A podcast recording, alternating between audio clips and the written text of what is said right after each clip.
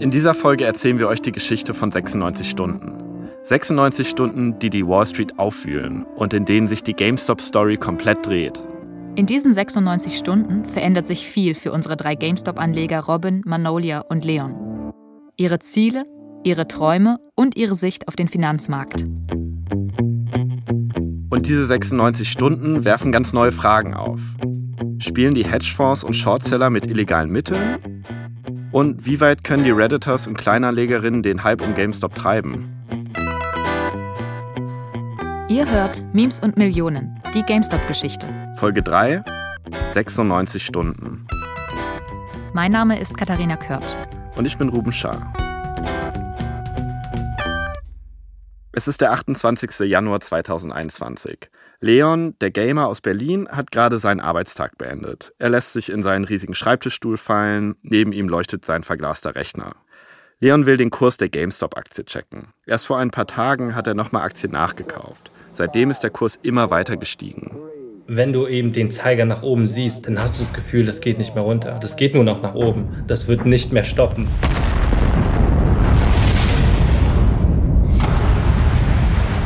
Inzwischen hat der Kurs den Höchstwert von 483 Dollar erreicht. Ein Jahr vorher lag die Aktie noch bei rund 4 Dollar. Der Kurs hat sich also mehr als verhundertfacht.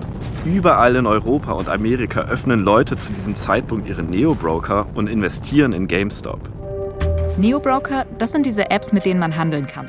Damit ist Aktien kaufen so einfach wie Pizza bestellen. Du klickst auf die App, suchst die Aktie, die du haben möchtest und drückst auf Kaufen. Leon hat über die App Trade Republic investiert. Das ist der größte deutsche Neo-Broker. Bevor es Neo-Broker gab, war es gar nicht so einfach, Aktien zu handeln. Da musste man erstmal zur Bank gehen und ein Depot eröffnen. Und man musste Gebühren für jeden Kauf zahlen.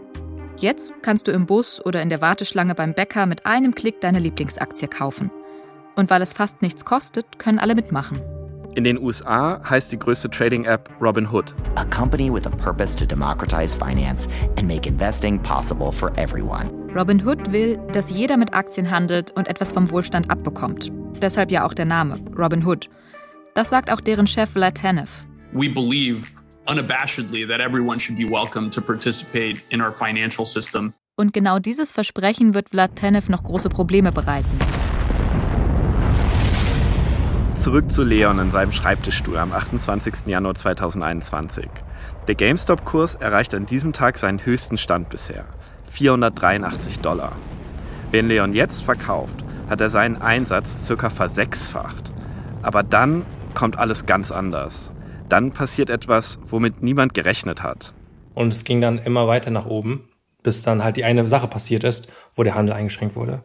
Es ist 17.45 Uhr deutscher Zeit. Was passiert in dem Moment? Na, ich sitze an meinem mein Computer, habe noch meine Arbeit gemacht und ich sehe, wie sich der Preis verändert in die andere Richtung. Was Leon meint ist, der Kurs stürzt ab.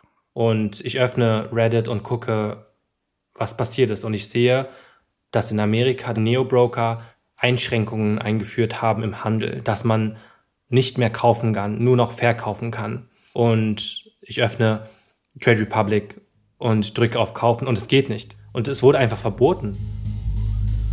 Was Leon da sagt, ist krass. Plötzlich kann auf Trade Republic niemand mehr GameStop-Aktien kaufen. What the fuck? Das denkt Manolia, die alleinerziehende Mutter aus Kaiserslautern, als der Handel eingeschränkt also, wird. Das war schon shady. Schnell stellt sich raus, GameStop-Aktien können zwar noch verkauft, aber nicht mehr gekauft werden. Genau an dem Punkt, an dem alle einsteigen, alle kaufen, alle mitmischen wollen. Robin in dem Hotel seines Freundes in Recklinghausen, der fühlte vor allem eins. Wut. Also natürlich am Anfang war ich verwirrt, weil ich dachte, es wäre vielleicht nur der Überlastung geschuldet, dass irgendwelche Trading-Apps nur kurzzeitig für ein paar Minuten. Aber dann kamen immer mehr Nachrichten raus, dass viele verschiedene Trading-Apps zeitgleich auch nur eine Seite des Trades eingeschränkt haben. Und das hat mich verwundert. Nicht nur bei dem deutschen Neo-Broker Trade Republic, sondern auch bei Robinhood und anderen Trading-Apps kann man keine GameStop-Aktien mehr kaufen. Wenn irgendwelche technischen Probleme wären, dann würde man beide Seiten einschränken. Aber dass plötzlich der Kauf nicht mehr möglich war, aber man noch verkaufen konnte, hatte natürlich psychologisch einen riesen Effekt auf die Leute, weil die Panik bekommen haben und gesehen haben, Mist, der Aktienkurs fällt. Und die Leute können nicht nachkaufen, damit der Aktienpreis wieder hochgeht. Und das führt dazu, dass der Kurs einbricht, um ganze 77 Prozent. Wie soll man da reagieren? Schnell aussteigen? Die Aktien halten? Das fragen sich auch Robin, Leon und Manolia. Für sie geht es hier um richtig viel Geld. Es ist der 28. Januar 2021, 22 Uhr deutscher Zeit. Vier Stunden nach der Handelsbeschränkung. In New York schließt die Börse. Der Kurs steht bei 194 Dollar. Fast 300 Dollar weniger als noch vor ein paar Stunden. Da meldet sich einer zu Wort, den ihr schon aus vorherigen Folgen unseres Podcasts kennt. Deep Fucking Value, der YouTuber mit den Katzenbaby-T-Shirts, der den Hype ins Rollen gebracht hat. Am 27. Januar war sein Depot fast 48 Millionen Dollar wert. Und dann am 28. Januar, als der Handel eingeschränkt wird, postet er erneut sein Depot. GameStop YOLO Update, 28. Januar 2021. Kurs ist bei 193 Euro. Rund 15 Millionen Dollar hat Deep Fucking Value durch den Kurseinbruch verloren. Einfach verpufft. Sein Depot zeigt aber auch, er hat keine einzige Aktie verkauft. Deep Fucking Value hält. Obwohl der Kurs nach unten rast. Die Horde feiert ihn auf Reddit wie einen Helden. Bis heute wurde sein Post mehr als 290.000 Mal nach oben gewotet. Diamond fucking Hands, Jungs. Der hält noch immer. Der König hat gesprochen. Haltet. Affen zusammen, stark. Ein Satz dominiert in den Kommentaren unter Deep Fucking Values Post. If he's still in, I'm still in. If he's still in, I'm still in. If he's still in, I'm still in. Man muss sich einfach in seine Schuhe begeben, der vor mehr als einem Jahr investiert hat und er ist schon Millionär gewesen, als der Kurs bei 100 war. Und er hat nicht verkauft, er hat nicht daran gedacht zu verkaufen. Und als der Preis bei 400 Euro war, hat er auch nicht verkauft. Da war er schon Multimillionär. Und es zeigt einfach auch die Mentalität von den Leuten und es inspiriert viele Investoren, diese Mentalität. Auch im deutschen Pendant zu Wall Street Bets ist jetzt die Hölle los. Dieser Subreddit heißt übrigens Mauerstraßenwetten, also die wörtliche Übersetzung von Wall Street Bets. Und hier schreibt Leon jetzt einen Post. Die Überschrift bleibt stark. Daneben Diamanten und Hände-Emojis. Ihr kennt das schon, die Diamond Hands. Der Schlachtruf der Affenhorde ist Hodde. Hold on for dear life. Halten um jeden Preis, obwohl der Kurs gerade komplett einbricht und obwohl viele Kleinanleger Verluste machen. Die Redditors haben das Gefühl, sie stecken da gemeinsam drin. Affen zusammen stark? Es ist immer noch der 28. Januar 2021. Seit fünf Stunden können Kundinnen von Trade Republic keine GameStop-Aktien mehr über die App kaufen. Dann um 23 Uhr gibt die App den Kauf von GameStop-Aktien wieder frei. Und Leon schreibt auf Reddit, es geht wieder. Also ran an den Braten und den Dip kaufen.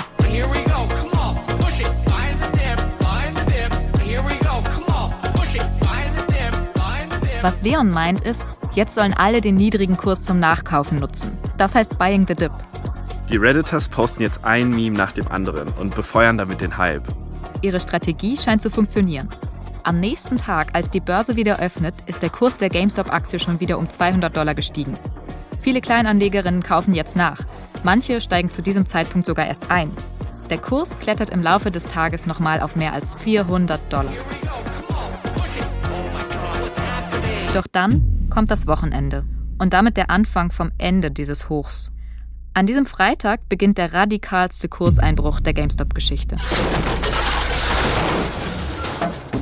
Ich habe mir das so schmerzhaft angeguckt, ja, und ich war eigentlich wie gelähmt, weil ich einfach nicht kapiert habe, was da abgeht gerade. Manolia, die Aufsteigerin, trifft das besonders hart. Sie hat erst kurz vor der Handelsbeschränkung nachgekauft, als der Preis ohnehin schon recht hoch war, und dann bricht der Kurs ein.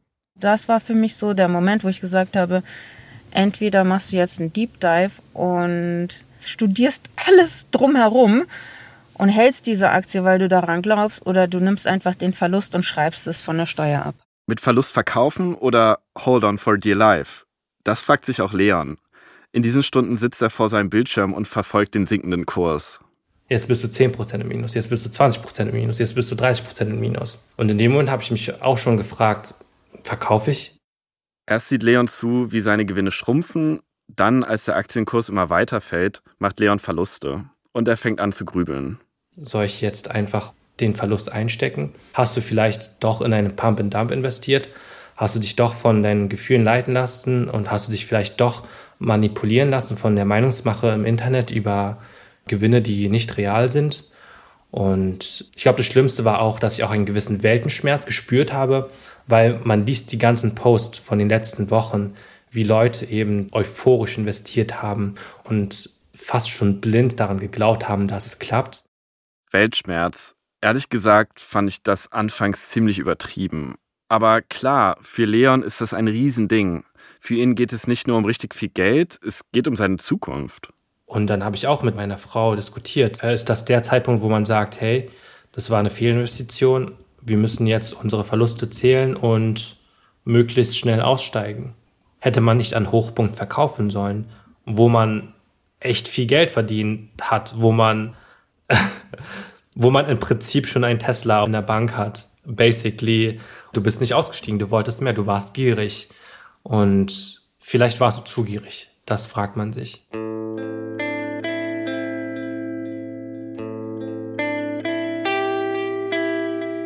Auch Robin hockt in dem Hotel in Recklinghausen und kann nur noch an die Aktie denken.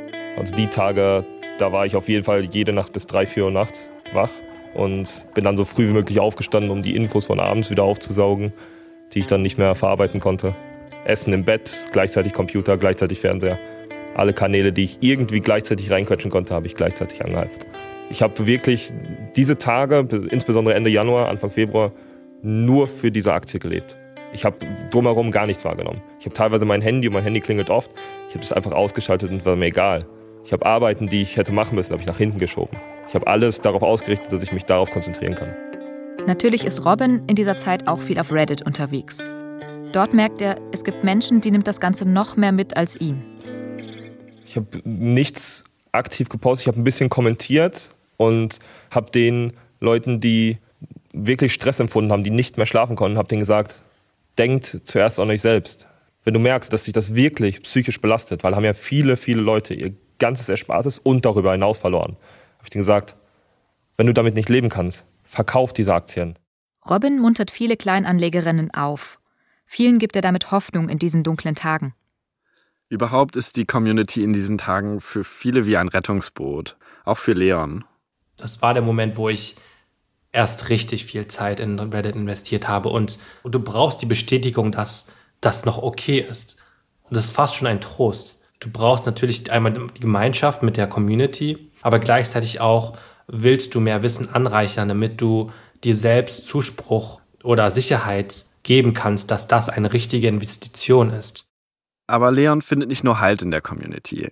Er stößt auch auf Theorien, die erklären sollen, was gerade auf dem Finanzmarkt abgeht.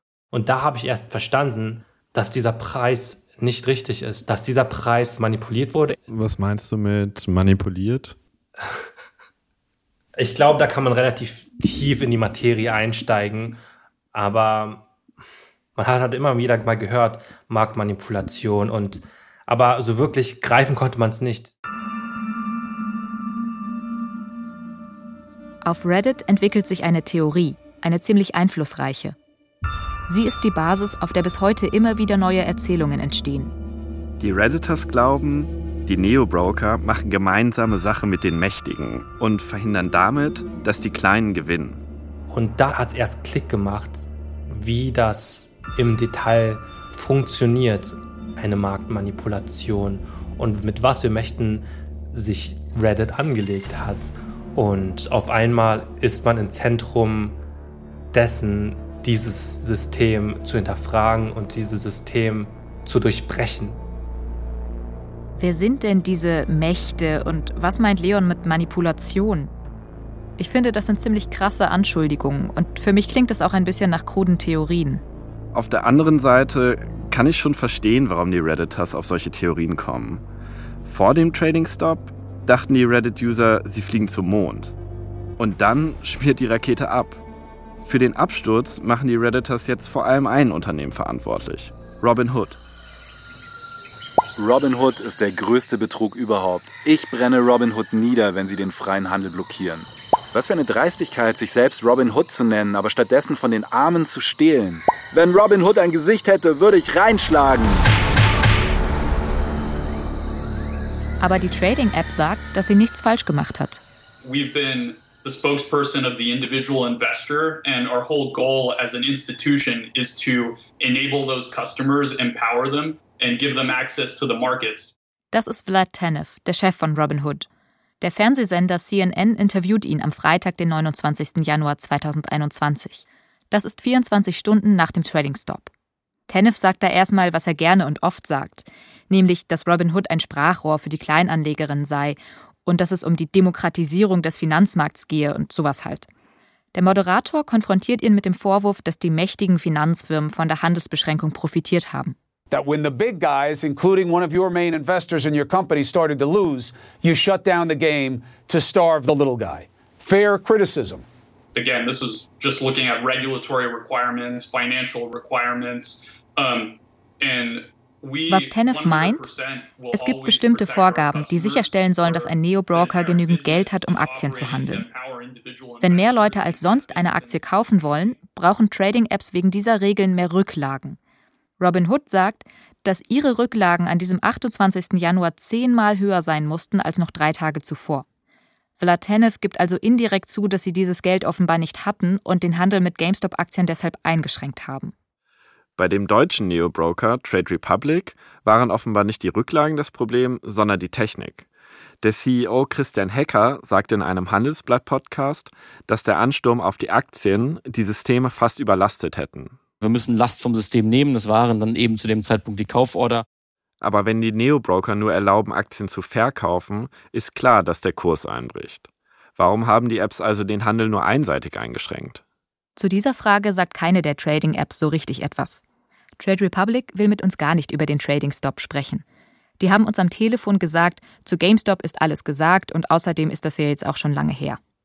Ich bezweifle aber, dass es besser gewesen wäre, das Verkaufen auch einzuschränken. Dadurch wäre der Kurseinbruch nicht unbedingt verhindert worden und dann hätte man seine Aktien nicht mehr loswerden können.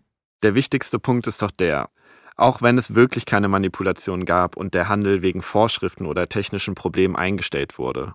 Die Trading-Apps werden eigentlich nur von Kleinanlegern genutzt und die dürfen in diesem Moment, als es um große Gewinne geht, einfach nicht mehr mitspielen. Für sie wird das Handeln eingeschränkt, während andere Anlegerinnen weiterkaufen und verkaufen können. Die Apps sind einfach so, nö, das ist uns jetzt zu wild hier, da machen wir mal kurz Pause. Die Redditors haben zu Recht das Gefühl, ihrer Chance beraubt worden zu sein, finde ich. Wenn die ganzen Apps damit werben, dass sie Traden einfach, günstig und vor allem fair machen wollen, dann müssen sie zuverlässig funktionieren. Auch wenn es mal um richtig viel Geld geht.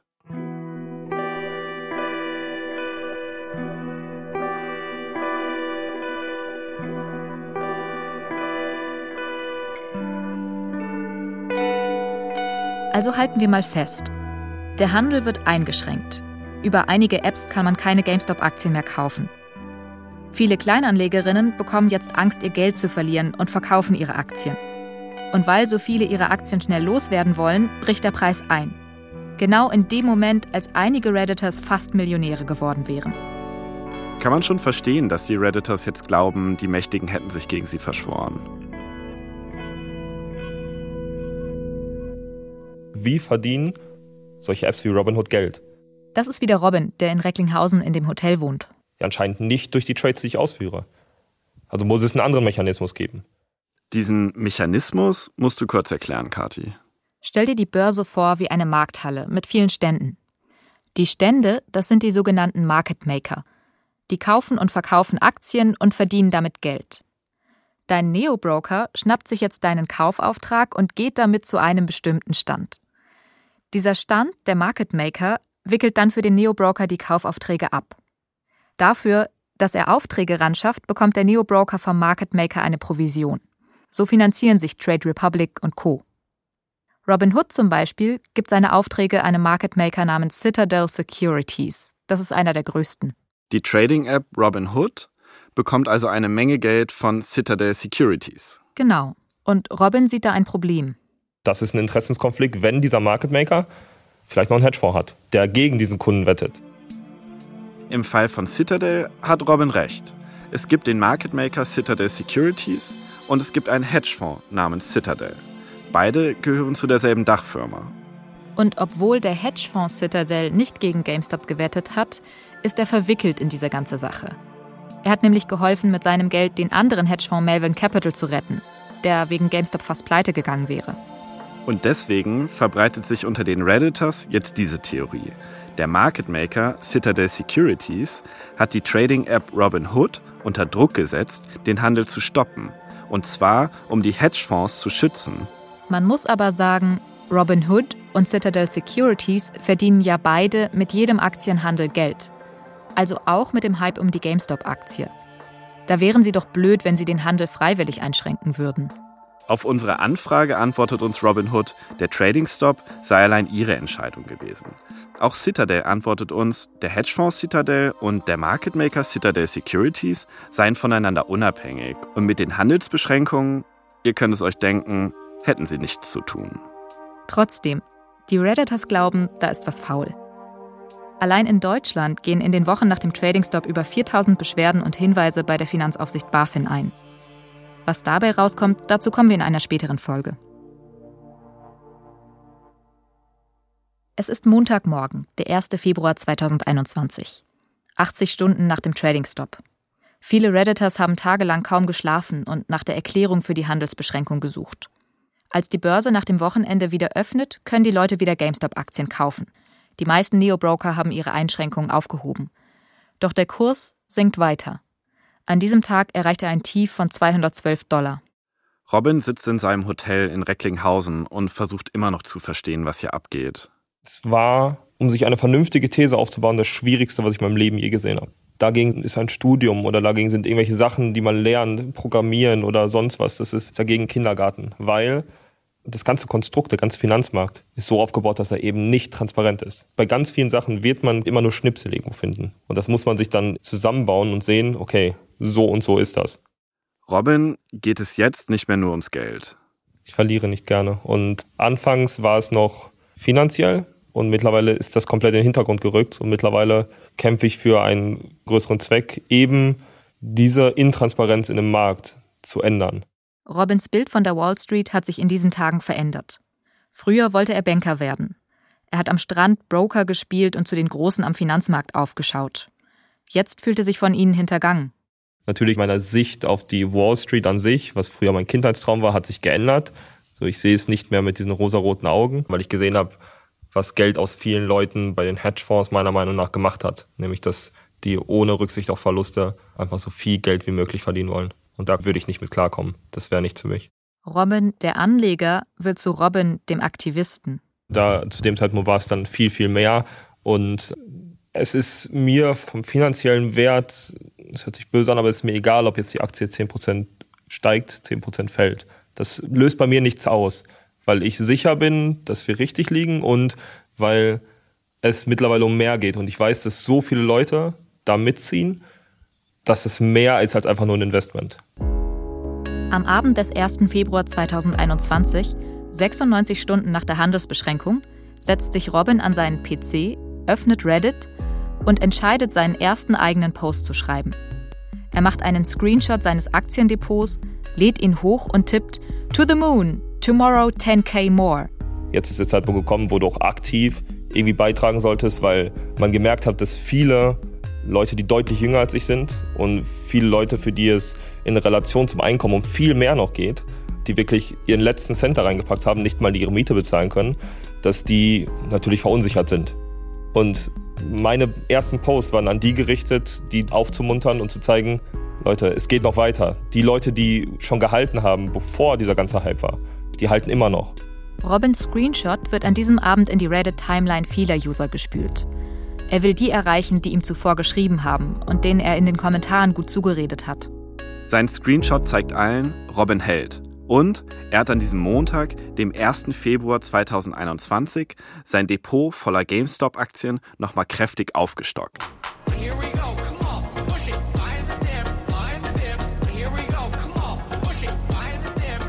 Auf mich wirkt Robin jetzt fast ein bisschen wie der deutsche Deep Fucking Value. Total. Er hat die Post von Deep Fucking Value ja auch von Anfang an bewundert. Das ist legendär, was er, was er geschrieben hat. So, er war nie derjenige, der für den großen Tumult. Ich glaube, dem ging es nie um diese Veränderung, die jetzt kommt. Robin geht es jetzt darum, den Finanzmarkt transparenter zu machen. Und Manolia will strengere Regeln für die Hedgefonds. Erstens, die müssen ganz genau verpflichtet sein, die exakte Zahl zu sagen, wie viel sie geschortet haben. Punkt zwei, die Shortzahlen jeden Tag oder mindestens alle zwei Tage publizieren. Transparenz, Zahlen, dass die Menschen auch wirklich gebildet eine Meinung machen können, um ihr Geld dann auch zu investieren. Aktuell ist es ja wirklich wie Casino, weil du kannst ja dein Risiko gar nicht errechnen. Und natürlich auch, dass wenn man so eine App anbietet wie Robinhood, ja, dass man dann auch ein vernünftiges Callcenter und Support hat, ja. Und Leon, der Gamer aus Berlin, der hat zwei Ziele. Ich glaube, an erster Stelle steht immer noch lebensverändernde Gewinne. Und dann an nächster Stelle das publik zu machen, wie schmutzig der Aktienmarkt in Amerika ist und wie unfair das ist. Vielen geht es jetzt darum, gemeinsam den Finanzmarkt zu ändern. Wir gegen die Großen, diese Erzählung spricht sich herum. Auch bei deiner Oma im Wohnzimmer. Hier ist das erste deutsche Fernsehen mit den Tagesthemen. Es ist ein Aufstand an der New Yorker Börse. Die vermeintlich Kleinen stellen sich den mächtigsten Spekulanten entgegen. Hobbyhändler haben sich im Internet organisiert und den Hedgefonds gigantische Verluste beschert. Wir gegen die Großen, das klingt ja auch gut.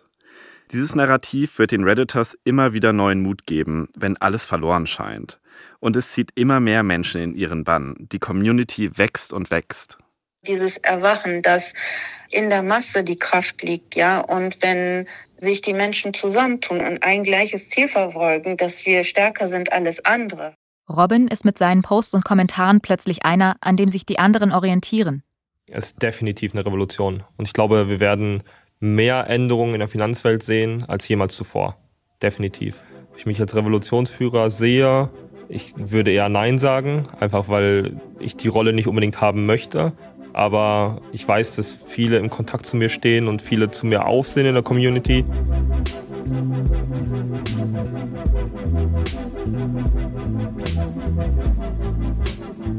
Anfang Februar 2021 bricht der Kurs der GameStop-Aktie immer weiter ein.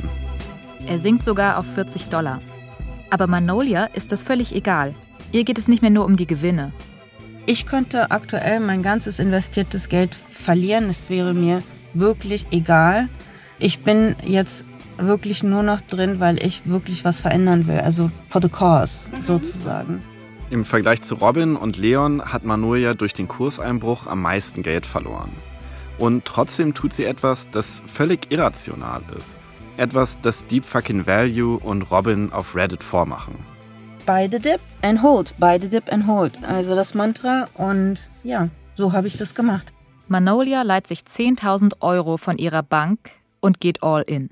Als GameStop dann 50 Dollar war, habe ich dann persönlich eine Entscheidung getroffen, in diese Firma dann wirklich zu investieren, habe alles andere verkauft und habe alles in GameStop reingesteckt. Also ich habe das schon sehr stark durchdacht gehabt und auch wirklich ne, lange überlegt. Und für mich war das dann in dem Moment eine Investition, die ich machen wollte. Robin, Manoja und Leon wollen es dem Establishment zeigen. Wenn die Gegenseite dreckig spielt, dann will man den erst recht leiden sehen. Sie glauben fest daran, gemeinsam haben sie eine Chance gegen die Finanzprofis an der Wall Street. Weil ganz viele Davids zusammen auch einen Goliath machen. In der nächsten Folge werfen wir einen Blick in die Welt der Goliaths. Wer steckt hinter den Hedgefonds und wie viel Macht haben sie wirklich? Robin denkt zumindest, dass die Redditors es locker mit den Hedgefonds aufnehmen können. Die können machen, was sie wollen. Jetzt haben sie sich leider mit der falschen Generation angelegt, weil das größtenteils Gamer sind. Und man weiß, dass die teilweise auch drei, vier Jahre irgendein Computerspiel spielen, bis sie den Endgegner irgendwann knacken. Das war 96 Stunden, die dritte Folge von Memes und Millionen, die GameStop-Geschichte. Ich bin Katharina Kört. Und ich bin Ruben Schaar. Weitere Infos und Links zu dieser Folge findet ihr in den Show Notes. Und wenn euch der Podcast gefällt, dann empfehlt uns weiter, schreibt eine Rezension oder gebt uns ein paar Sterne. Das hilft anderen, den Podcast zu finden. Angefangen hat die GameStop-Geschichte als Podcast-Projekt der Klasse 59K der Deutschen Journalistenschule. Idee Fabian Thomas. Autorinnen Rebecca Rieker, Nelly Ritz, Hans-Christoph Böhringer und wir. Sounddesign Dominik Carlos, Manuel Berger und Serafin Reiber. Grafikdesign und Podcastcover Annik Buhr. Ton und Technik Susanna Harasim. Regie Ron Schickler. Redaktion Till Ottlitz und Klaus Uhrig. Eine Produktion des Bayerischen Rundfunks 2022.